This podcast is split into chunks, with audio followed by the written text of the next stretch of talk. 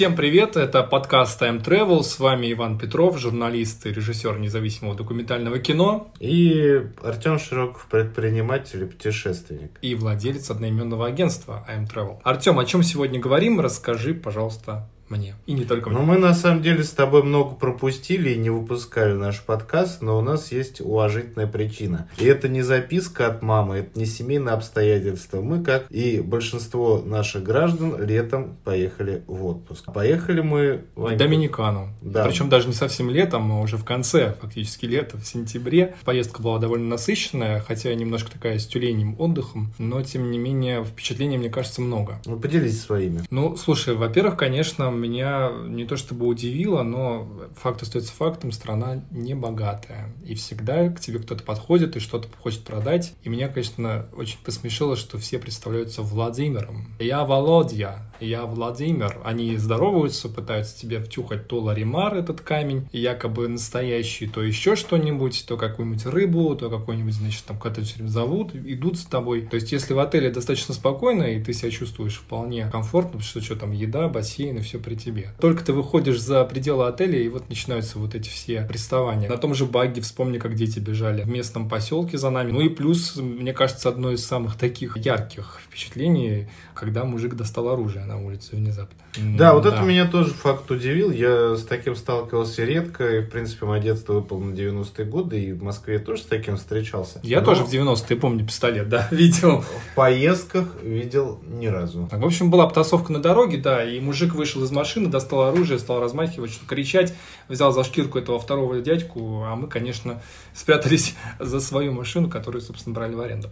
В общем, да, это было, конечно, интересно. Но и, в принципе, посмотреть не только вот такую Доминикану да, там Санто-Доминго, да, понятно, что столица, понятно, что а, старый город и все такое, но еще проехать по поселкам. Мне кажется, у нас где-нибудь в Тамбовской области та же ситуация. Выходишь, и ведра с тобой продают яблоки, ну, и картошку, только, да, да, только и кабачки, и кабачки, и также яйца домашние, и творог, и все на свете. И дома стоят тут на бикрень. Ну и, конечно, поездка на остров Салона, который славится тем, что там снимали рекламу Баунти, ту самую про райское наслаждение с кривыми пальмами. Но вот что, опять же, не то чтобы опять удивило, да, но вот э, много было водорослей. И вообще местные говорили, что их очень много в этом году. Глобальное потепление, все дела. И у нас в отеле на берегу тоже их было довольно много, но, к счастью, последние дни нашего пребывания они как-то, в общем, исчезли.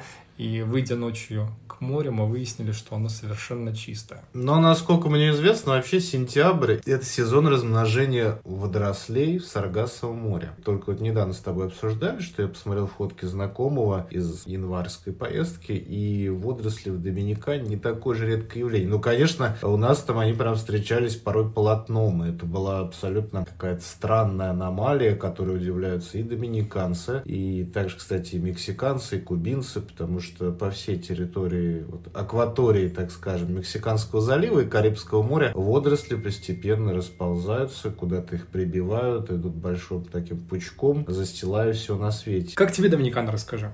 Мне понравилось. Коротко. Ясно. Кратко сестра таланта. Я просто сегодня целый день с утра рассказывал дяде Саше, потом там парикмахерше своей. Но мне кажется, тебе еда не очень понравилась. Нет, ты знаешь, я приехал домой и поел несколько дней доставку из самоката из кухни на районе, и я понял то, что та доминиканская еда, она была прекрасна просто. По составу продуктов здесь в Москве вот все соленое, я сейчас поел в Муму, и мне вот не очень понравилось. Это не интеграция, это не реклама, это просто факт да. про Муму. Я получил много впечатлений. Я отдохнул так, как я хотел именно вот по тюлени. Э, мне очень напомнило Индию цветными домами, людьми с темной кожей и пальмами, которые я люблю. Расскажи про баги. Мне кажется, это такое экстремальное приключение было. Кстати, у нас в Доминикане тоже, видишь, был какой бархатный сезон. Солнце было щадящее, когда мы катались на баге. Никто не обгорел. Ну, потому что мы до этого обгорели. Да нет, я, кстати, был очень удивлен удивлен, то что солнце светит, но не обжигает. Я попробовал для себя такое развлечение, как баги. Давно хотел. Ну, в принципе, здорово. Примерно так же, как и квадроцикл, только руль крутишь, а, а не рукоятки. Понравилось. Не знаю, как ты, но вот я был доволен, что дождей не было и не было грязи, которая летела бы в лицо, а было только песок и пыль. Но я поездкой в Доминикану доволен. Санта-Доминго тебе как? Ну, такой, знаешь, плюс-минус. Я не могу сказать то, что мы много времени посвятили этому городу. Если было бы вариант, э, ну, мы знали бы заранее, что в Бойкичике прям так вот делать нечего, чуть пораньше подсуетиться, чтобы машина ждала нас с утра, я бы, конечно, хотел посмотреть Санта-Доминго и его современную часть. Угу, потому что мы были только в старом городе. Да, мы были только в старом городе, ну, в парке Лос-Трес-Охос, ну, и в трущобах вокруг, мне там особо... Э, ну, а ты все-таки хотел посмотреть э, вот эти высотки, небоскребы? Да, я хотел бы съездить в downtown, посмотреть другую жизнь доминиканскую, хотел попасть в зоопарк, потому что его все советуют, тоже он очень интересный по составу животных и птиц, э, посмотреть доминиканское метро, но это уже было вот на другом берегу, на другой части, и, видимо, для другой поездки это осталось. Почему мы выбрали, кстати, Доминикан? Цены очень низкие на август, э, наконец, и на сентябрь. Считается, что в Доминикане какой-то вот не сезон, и то, что там и ураганы могут прийти, и тропические ливни, и вообще все и те же свете. водоросли опять. И просто, да, и катаклизмы, и прям как оказалось, на самом деле сезон в Доминикане, впрочем, кстати, как и на Кубе, летом. И вообще, вот сегодняшняя передача, сегодняшний выпуск мы хотим посвятить сезонности и несезонности туризме. Но все-таки, мне кажется, это какая-то немножко надуманная история с сезонностью. Вот ты сам мне говорил, что во многом СМИ это раздувают, и туроператоры сами, в общем, все придумывают какую-то сезонность. Я согласен с тобой в этом моменте. Дело в том, что когда я пришел в туризм в 2010 году, ну, в 2009 я пришел, я просто сначала с визами работал, а потом уже больше стал, конечно, с направлениями. Но в 2010 году стал слушать, что вот, а на Кубе сезон ураганов, в Доминикану вообще не ногой. Там, ну, в Мексике сезон ураганов. Как выяснилось позже, по сути, этих ураганов нет. Но чаще всего они накрывают либо Майами, попадая на Соединенные Штаты, либо Кубу. Вот у них вот такая параллель. Если какой-то большой катаклизм идет, конечно, он хвостом заденет и Канкун мексиканский, и доминиканские курорты. Но это все будет выражено не так, что крыши слетают. Три дня будет дождь сильный с ветром шторм. Во-вторых, про то, что не сезон. И наши операторы предлагают карибское направление в зимний период, Типа как вот супер-пупер. Как выяснилось, ну для меня это стало прям таким открытием. Ну, во-первых, Карибские острова, они лежат примерно на широте там чуть южнее Арабских Эмиратов. И погода на них даже более прохладная. На Кубе в районе Нового года и вообще наших праздников, когда цены на путевки просто какие-то ошеломительные, может быть 18-20 градусов. А в Доминикане нормальная температура января считается 24 градуса. И местные, естественно, ходят в пуховиках. Я не раз смотрел смотрел фото на Топ Hotels. Русские сидят тоже в этих юникловских жилетках и в пуховиках, да, в столовой. Особенно те, кто прилетает рано, у них джетлэг в 5 утра, там еще дубак, вот они сидят на бережку в этих курточках. Ну, тоже приятного мало отдать за отдых на Новый год. Вот вчера смотрел цены, например, Доминикана стоит 350 тысяч рублей, Куба подешевле, от 200. Но по ощущениям это совсем не лето, а скорее такая осень комфортная, наверное, раз все в пуховиках в легких. Но днем прогревается нагревается, конечно, но не факт. Во-первых, вода опускается до 22 до 23 градусов. Не парное молоко, как ну, говорят не, наши туристы. Да, не парное молоко абсолютно. И многих зуб на зуб не попадает от такой воды. Так, а что у нас с Эмиратами и Египтом? Про Карибы мы поговорили. То а... же самое примерно вот про Арабские Эмираты и про Египет, который находится напротив. Там та же ситуация. У нас всегда преподносится это как э, зимние направления. Чтобы погреться поехать. Чтобы погреться. Но конечно, да, там в Эмиратах в августе месяце бывает под плюс 50, но во все остальные летние месяцы, в мае и в сентябре, там прекрасно. Хотя бы едешь, чувствуется вот эта жара. В Египте то же самое. В феврале и январе там будет холодно. И на Новый год, ну, тоже обычно никто не купается, а вечером ходит в куртках. Потому что море 20 градусов, жара 25. Эти такие направления, они скорее демисезонные. Туда комфортнее всего ехать осенью и весной.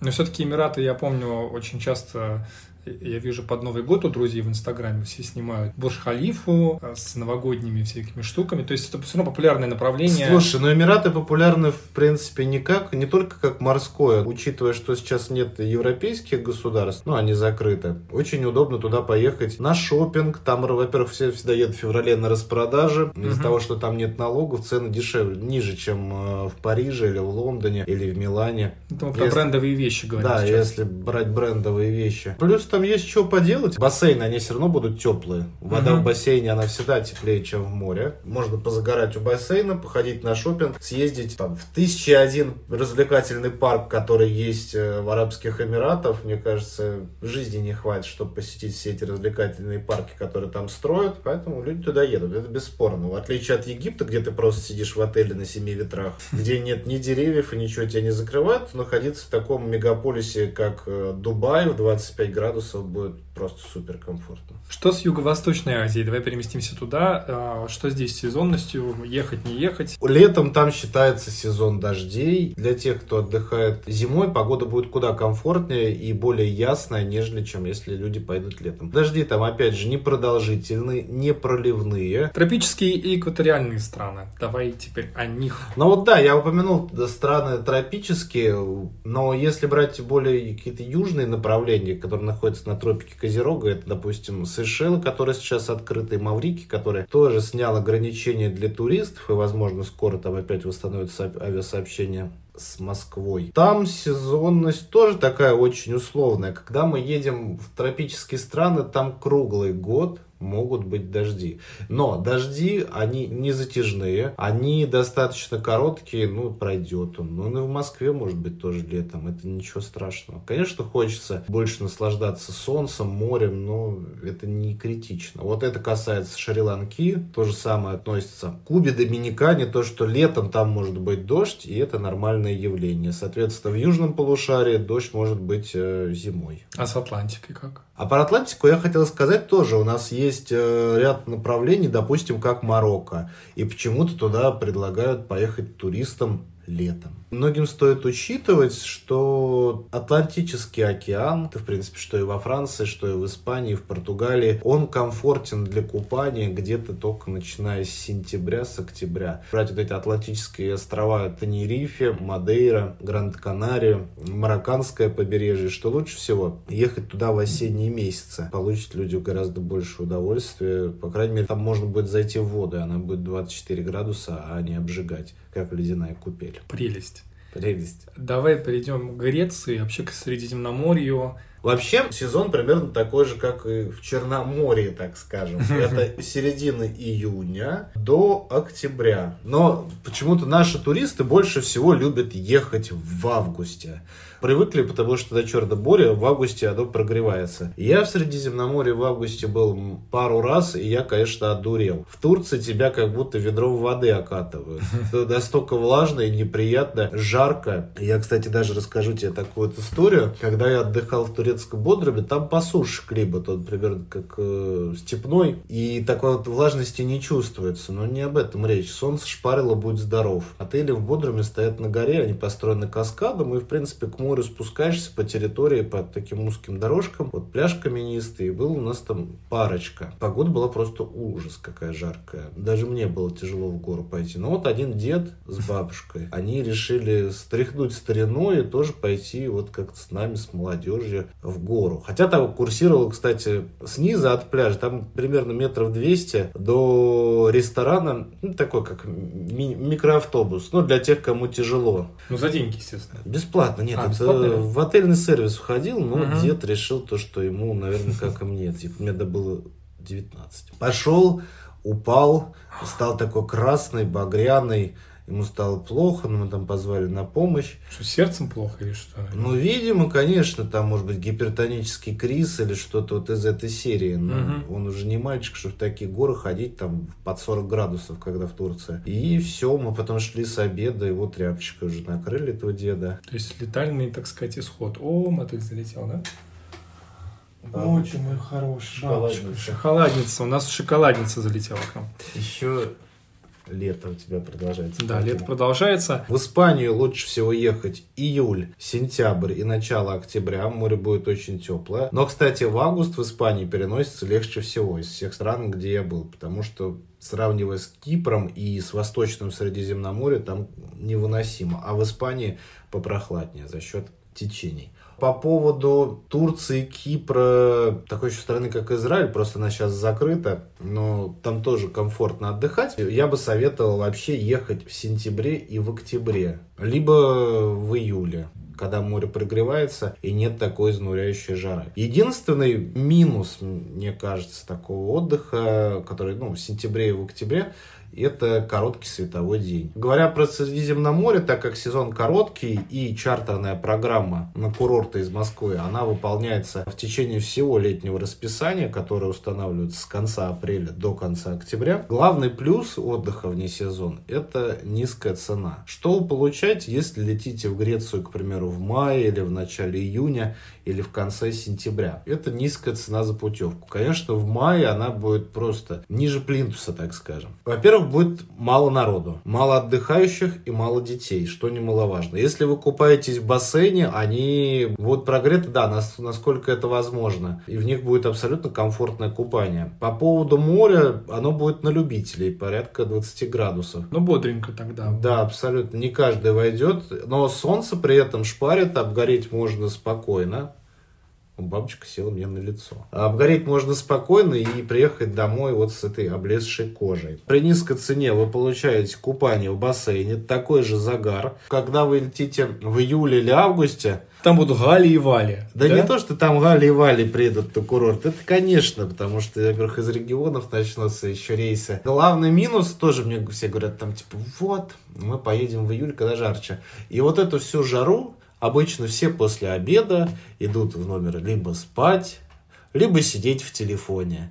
И я вот лично не вижу смысла там, допустим, брать путевку за 180, если ее можно взять за 120 и не сидеть в телефоне, а комфортно проводить время на пляже. Но лучше всего ехать не в мае, а в так называемый бархатный сезон. Так вот расскажи мне, что же это такое бархатный сезон? Потому что очень часто мы слышим этот термин, что он означает? Слушай, ну я думаю, он пришел к нам из советского прошлого, когда... Как и горящие туры, о которых мы рассказывали, кстати говоря. Горящие путевки. Путевки, путевки, путевки, точно. Конечно. Говорили мне, говорили, чем они на курортах-то этих занимаются. Как туда только по тоскухе-то эти попадают, а? Да что же вы им путевки-то на юг выдаете? Так охарактеризовывали сезон в сентябре и начале октября на советских курортах. Почему бархатное солнце уже не жгучее, можно находиться целый день на пляже и спокойно загорать. Без дневного сна, без крема, без зонта. И приехать очень таким подрумяненным, здоровым и бодрым. Плюс нет изнуряющей жары, солнце оно ласковое, оно как бархат, ласкает твою кожу. Если говорить про такой бархатный сезон в Средиземноморье, то он начинается, ну, в зависимости от страны, конечно, примерно с конца сентября, с последней недели, и длится весь октябрь, в зависимости от страны. И в Испании в том числе будет комфортно, и в Италии. В Турции очень и Греции проседают отели по цене, можно отдохнуть в два раза дешевле, чем в июле. И, как ни странно, сам самое теплое море, вообще считается Средиземноморье сентябрь, оно достигает 28 градусов и становится такое противное, как кисель. В принципе, весь мой отдых в Средиземноморье, после того, как я съездил в Турцию и на Кипр, три раза у меня было таких вылазки, там в июле, два раза в августе, я проклял все, понял то, что мне некомфортно, и стал путешествовать по этим направлениям как раз э, в сентябре и октябре. Цены ниже, море теплое, отдыхающих гораздо меньше. Но это было до кризиса, наверное. А сейчас, конечно, народ раскусил. Все стали считать деньги. И все попробовали. Даже, кстати, мои клиенты, очень многие, по моему совету, отправились отдыхать не там в августе, допустим, у кого детей нет. Я говорю, да возьмите в сентябре. Все послушались, и вот сейчас как раз у меня октябрь, я приехал из отпуска и очень в ударном темпе работаю. Ой, что делается? Подытоживая, я хочу сказать, дорогие слушатели, не бойтесь отдыхать, когда вам говорят не сезон. Проверяйте сайты, читайте отзывы о погоде и делайте свои личные выводы. Понятное дело, что в апреле в Крыму или в Греции море еще не прогрето, и вы вряд ли будете купаться. Но есть масса других развлечений, которыми вы можете заняться на сэкономленные деньги. Я вам советую больше читать, больше слушать и больше смотреть, интересоваться. И, конечно, заказывать туры в агентстве I'm Travel. Безусловно. Напомни еще раз, где это можно сделать. На сайте imtravel.online, подписаться на наш инстаграм и группу ВКонтакте. Напишите нам сообщение, и мы обязательно подберем вам тур. И, кстати, там же, там же ВКонтакте хранятся все выпуски нашего подкаста. Если вы что-то пропустили, всегда можно послушать и много чего интересного узнать. А также на Яндекс Музыке и Apple Podcast. На этом мы с вами прощаемся. Всем хорошего дня. Пока. Чао-чао. Людк! А, Людк, Что? глянь, что делается.